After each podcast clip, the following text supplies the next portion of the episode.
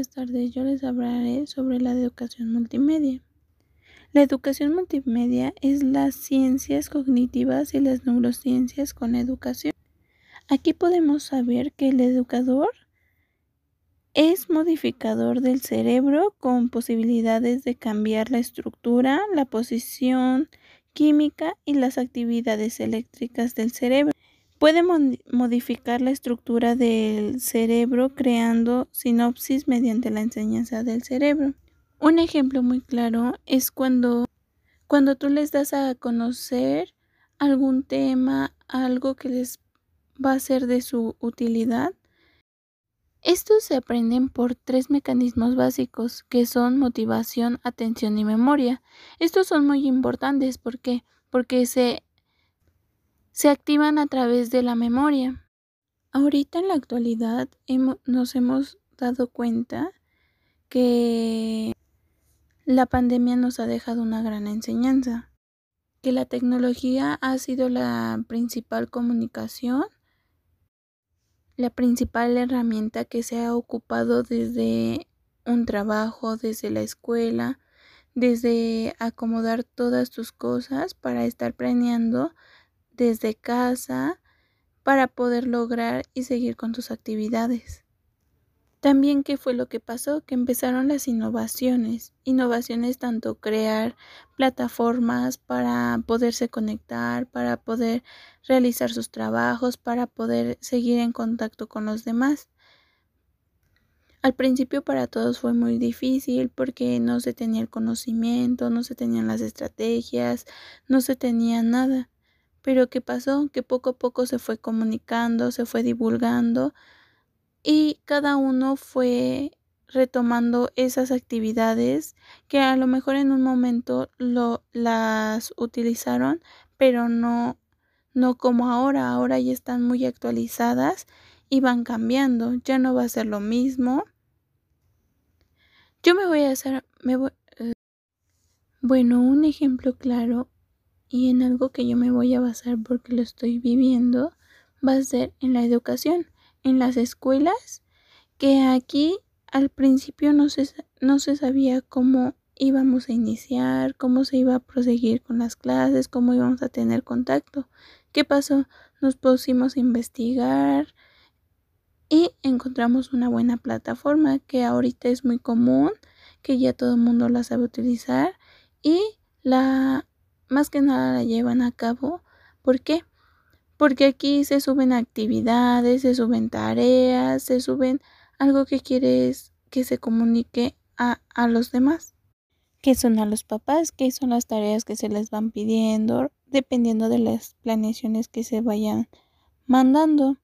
Pero una cosa muy importante que se necesita para tener esta aplicación es un correo. Un correo para que tu pequeño pueda estar registrado, ya que este correo se les da en la institución. Con la ayuda del correo también existen algunas aplicaciones que están dentro de ellas. Por ejemplo, existe Google Drive. En ese puedes hacer algunos documentos, algunas actividades que quieras.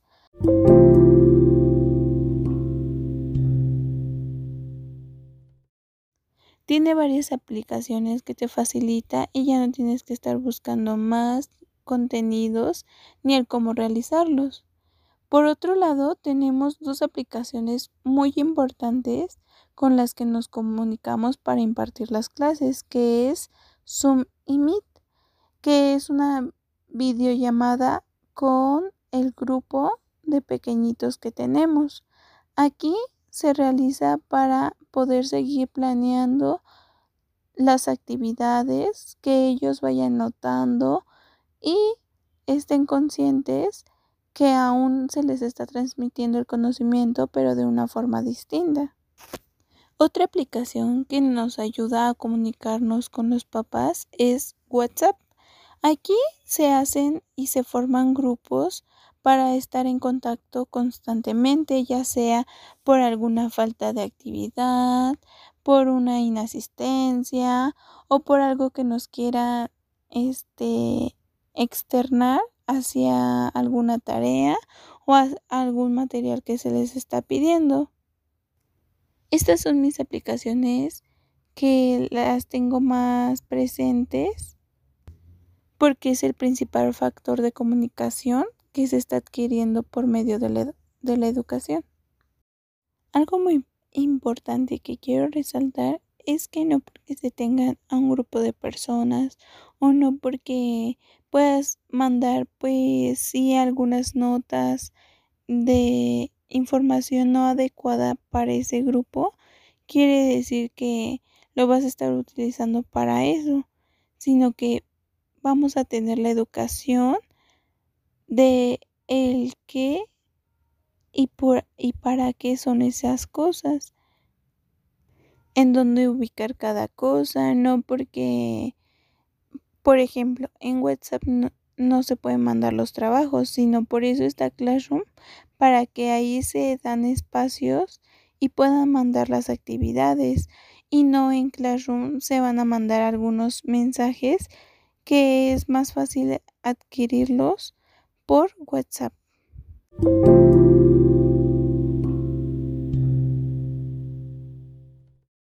Por otro lado tenemos la clasificación de los materiales didácticos multimedia. Son conocidos como programas, tutoriales, simuladores y se clasifican en cuatro. El primero es materiales formativos directivos. Aquí nos dice que es la corrección o puntos de vista del docente. Esta nos sirve para que tengan una buena adquisición del conocimiento y si tienen alguna falla, algo que se puede aún este, corregir, lo, se puede realizar.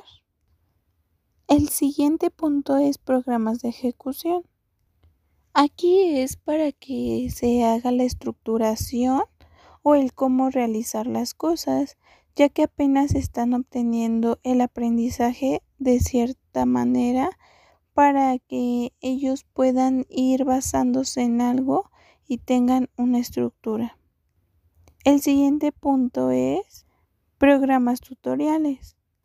Esta nos sirve porque se proponen algunos ejercicios y se dan los contenidos. También se le conoce como algo artificial. ¿Por qué? Porque se pueden utilizar las herramientas ya sea de videos, de gráficas, de imágenes para que sea más fácil impartir el conocimiento de esa manera. Ya que algunos, como ya sabemos, existen diferentes formas de adquirir pues los conocimientos, ya sea por medio de la vista, por medio del oído, el cómo van viendo las cosas. Y el último punto e, son las bases de datos. Aquí nos ayudan a explorar y tener una consulta selectiva para resolver los problemas y analizarlos.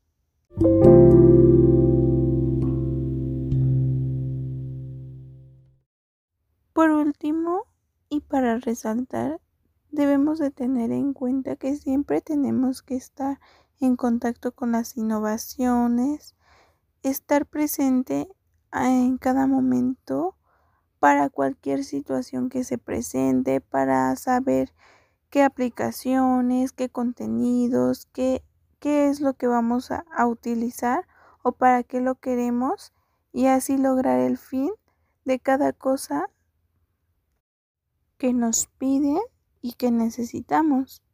Bueno, pues muchas gracias. Nos vemos para la siguiente.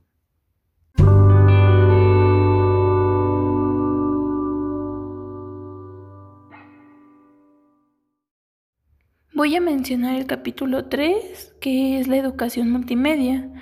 Aquí nos permite conseguir los conocimientos, destrezas, actitudes necesarias, como también comunicarse, combinado de las innovaciones, nos habla que el desarrollo tecnológico no siempre son para quien más lo necesitan.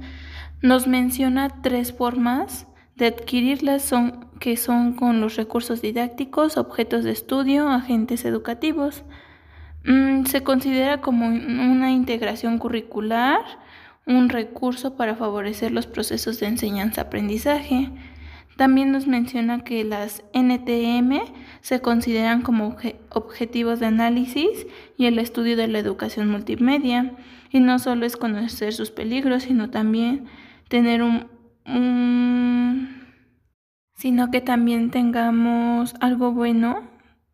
Por ejemplo, este, algunos ejemplos que yo pues vi que resaltaban más fue el funcionamiento, sus modos de representar, comunicar y crear significados. Me pareció una frase muy importante de Polsman que dijo, ningún medio es excesivamente si los usuarios conocen sus peligros. Ruskov también nos propone utilizar el poder que nos dan las nuevas tecnologías para infiltrarnos como virus. Este, él nos menciona que algo negativo puede ser que, que es desprotegiendo programas y saltándose códigos de acceso a informaciones confidenciales.